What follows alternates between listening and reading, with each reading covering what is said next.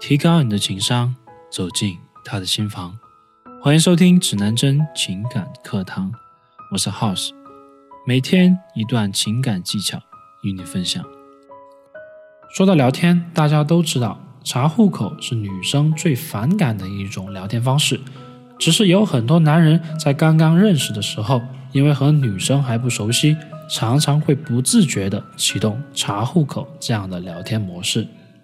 甚至有些朋友明明知道这样不好，但是却仍然一直问女生问题。他们不知道聊什么，但是又很喜欢这个姑娘，非常想和她交流，于是企图用一个有一个问题来延长聊天的时间。有人会觉得和女生聊天的时间越长越好，但其实并不是这样。查户口的聊天模式进行的时间越长。女生对你的差评会越多，越反感。很多男人自己也能感觉到对话的情绪和氛围在慢慢的下降，聊天越来越尴尬。可是自己呢也没有办法，只能勉强继续。女生的不同性格会采取不同的方式阻止调查户口的聊天方式继续下去。很多姑娘就是一直在退退退。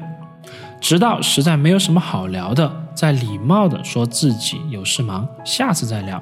那也有女生呢，会说：“呃，我去吃饭了，我要睡觉了，我去洗澡了，等等。”而有一些姑娘呢，会直接的切断聊天，懒得和你再继续的聊下去。调查户口是我们了解女生、增加联系感和话题的必要方式，不可能我们和女生聊了几个月。连他多大年纪、喜欢什么、什么地方的人、身高多少都不知道，那还谈个屁的约会？但其实呢，我们也可以通过其他的方式呢，得到女生的基本信息。就比如说诱导式的提问，从来不会直接的提出问题，而是采取迂回的办法来提问，或者说直接陈述，因为直接提问容易使对方提高警觉。觉得我们家庭怎么样关你什么事？或者说我们现在还不熟悉，不希望别人过多的打探我们的事情。大多数人都是这样，而人们对别人说错的话，通常有纠正的心态，所以这样的给对方设定一个答案，让对方来更正，但他就会把注意力集中到更正你的错误，而不是去警惕到你到底要做什么。而对方更正的恰恰是你想要的答案，无论你猜对没有，你能达到自己的目的。假如说女生对我们感兴趣，向我们提问，那该怎么办？遇到这样的情况，说明这个女生的情商呢比较低。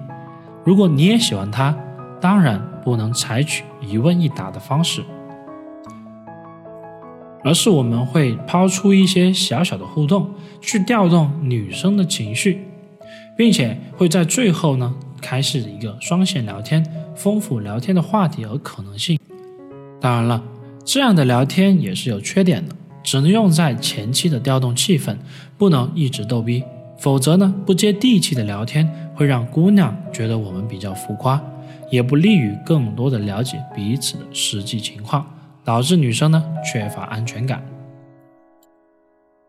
学习更多情感知识以及恋爱小技巧，微信公众号搜索“指南针情感”，男是男生的男。我们明晚不见不散。